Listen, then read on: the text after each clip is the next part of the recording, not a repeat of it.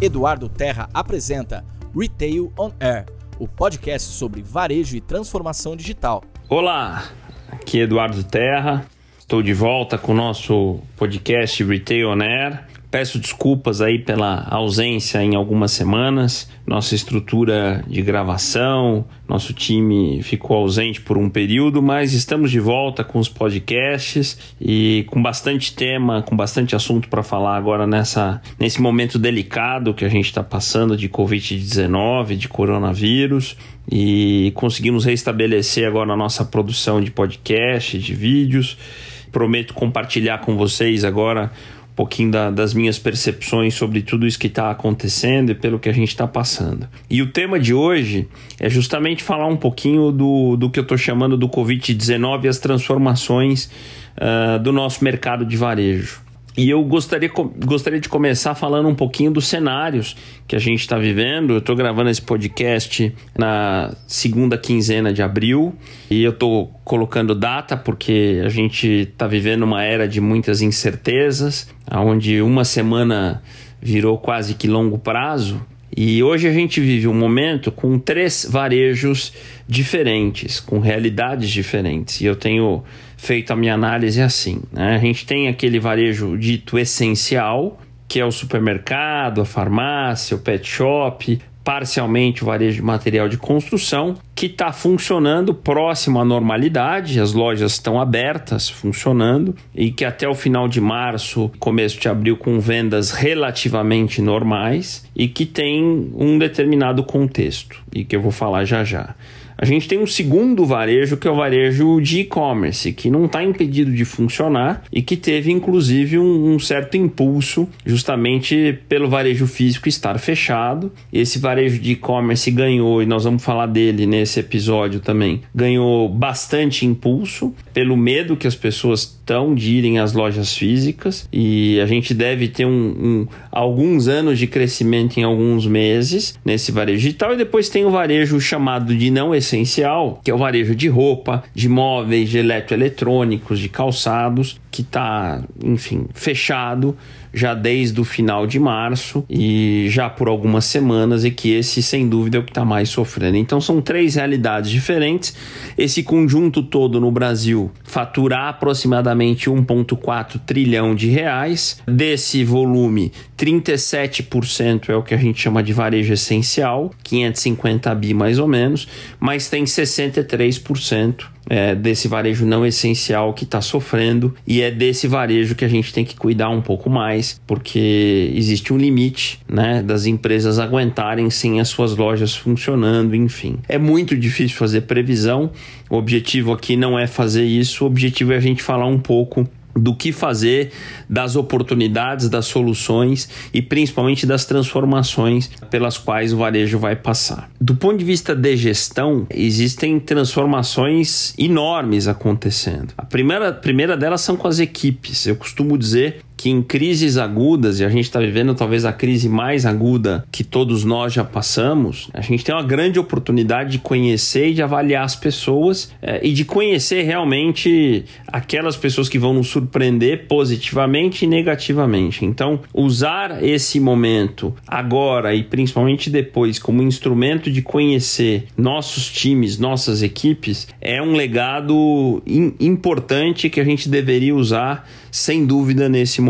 Eu sei que Uh, a crise ela sufoca, fica às vezes difícil da gente pensar no médio e no longo prazo, mas eu tenho usado muito essa frase, que liderar é a gente construir o futuro enquanto a gente administra as crises. E é isso que a gente tem que fazer no nosso dia a dia. E parte desse exercício de liderança é construir e avaliar as nossas equipes. O Covid-19 é um grande instrumento para tudo isso. É, um outro episódio fundamental aqui, e ele serve como transformação, mas também serve como dica, são os canais digitais. A gente tinha no Brasil uma penetração, uma participação muito pequena das vendas pela internet se comparado a outros países. A gente iniciou o ano com aproximadamente 4,5% de vendas pela internet, é, do total do que se vende no varejo uh, brasileiro. Se a gente comparar esse número com a China, na China esse número já é 30%.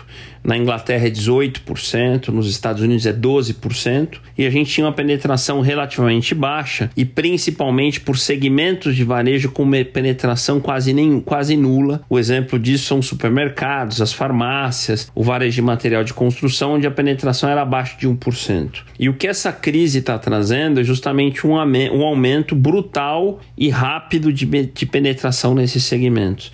As vendas pela internet, seja pelo e-commerce tradicional, seja, pelos aplicativos de entrega, seja por meios alternativos em supermercados, em farmácia, em material de construção, cresceram exponencialmente nessas últimas semanas. Naturalmente, isso aconteceu por o consumidor estar impedido de ir às lojas, há uma certa bolha, mas isso não volta para os patamares anteriores. Então, a frase de dizer, o conceito da gente dizer que a gente está acelerando cinco anos em cinco meses não é um exagero. Eu tenho visto em algumas empresas que eu participo em conselho, em algumas empresas que eu tenho conversado com gestores, com os presidentes, crescimentos de vendas pela internet em proporções inacreditáveis e isso não volta. Volta um pouco, mas não volta. Então, esses 4,5 de penetração do varejo online no Brasil deve dar um salto. É muito difícil de dizer para onde a gente vai, mas de fato a gente, um dos legados dessa Covid-19 será a explosão das vendas pelos canais digitais. Para quem não tem esses canais digitais, está aí uma grande oportunidade, seja pelas vias tradicionais, usando plataformas, tem várias maneiras de fazer isso,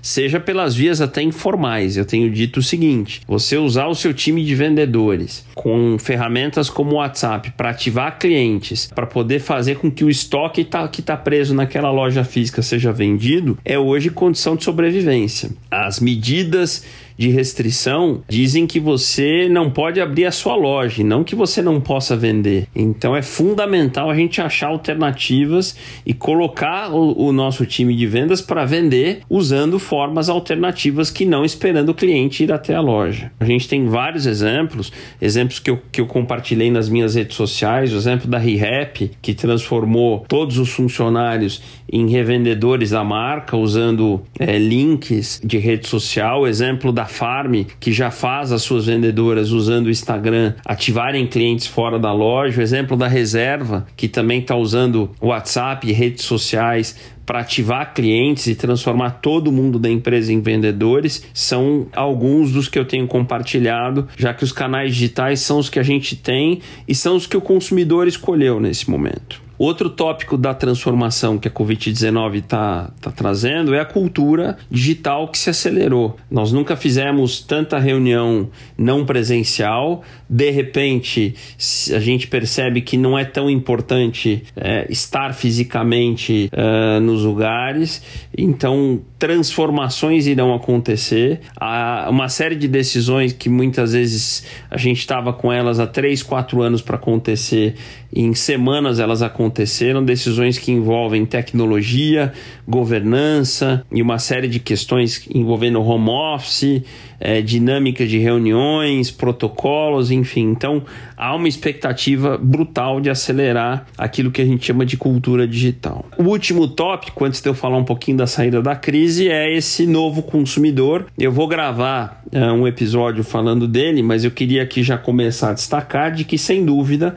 a gente vai ter um novo consumidor pós-Covid-19 em dois aspectos. Primeiro, um aspecto econômico, e esse aspecto, infelizmente, não será bom porque a gente vai ter aí uma espécie de ressaca, né, com desemprego, com uma série de dificuldades que as pessoas vão passar.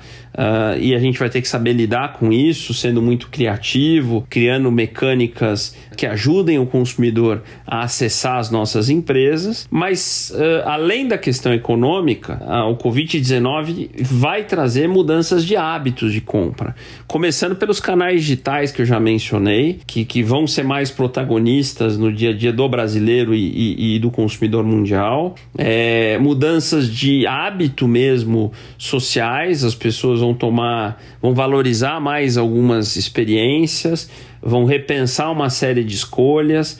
Uh, algumas pesquisas já mostram que alguns alguns tipos de produtos mais supérfluos devem ter diminuição de demanda, é, muitos produtos que valorizam a saúde e o bem-estar devem crescer, é, muita gente repensando o hábito, estilo de vida, bem-estar social, a preocupação com o outro, enfim. Nós vamos passar por uma verdadeira avalanche de mudança de comportamento. Então, muita atenção para esse olhar de quem é esse novo consumidor que vai sair dessa crise e a gente vai construir e dividir muito sobre isso com vocês. E para a gente encerrar o episódio de hoje, eu acho que a gente tem que começar a falar dessa saída da crise. Isso vai passar, a gente sabe. É muito difícil ainda dizer quando e como isso vai acontecer, mas em alguns países a gente já percebe a, a curva descendo, né? A curva descendente. E eu tenho certeza que isso vai acontecer breve aqui conosco. É, e a gente torce para isso. E naturalmente cria-se aquilo que está se chamando do novo normal. Não vai se de repente voltar ao que era antes. Então a gente tem que se preparar para uma retomada aos poucos da normalidade. As pessoas não vão de repente frequentar as lojas da mesma maneira que faziam antes. Então eu volto a falar da importância dos canais digitais, que eu acho que eles vão se manter por um bom tempo ativos e protagonistas aí uh, no Brasil. Um cuidado muito grande com os funcionários durante esse período, já que a epidemia tende a durar por alguns meses, uh, um cuidado com o ambiente físico assim que ele se, se abrir, né, já que as pessoas vão, vão escolher e vão preferir ambientes que tenham a percepção de estarem, do ponto de vista sanitário, mais adequados né? É, um cuidado naturalmente ao caixa, porque a gente vai passar por tempos difíceis, e esse exercício de buscar informação e a cada semana refazer, pensar planejamento, tendo o máximo possível de otimismo. A gente deve se preparar para o pior, mas esperar o melhor. É assim que eu sempre faço as minhas coisas, e eu espero em esse episódio ter contribuído um pouquinho mais com essas reflexões, essas provocações que todos nós estamos fazendo em momentos tão difíceis, em épocas tão difíceis, mas que de novo vão passar. Como eu coloquei, teremos um varejo muito diferente depois disso e um, o papel que eu espero desempenhar com vocês é ajudar a entender esse nosso varejo que nesse momento está dentro da crise, mas que no pós-crise será diferente e vai passar por grandes transformações. Nos vemos no próximo episódio com mais conceitos, provocações e reflexões sobre o varejo brasileiro e mundial. Um abraço a todos.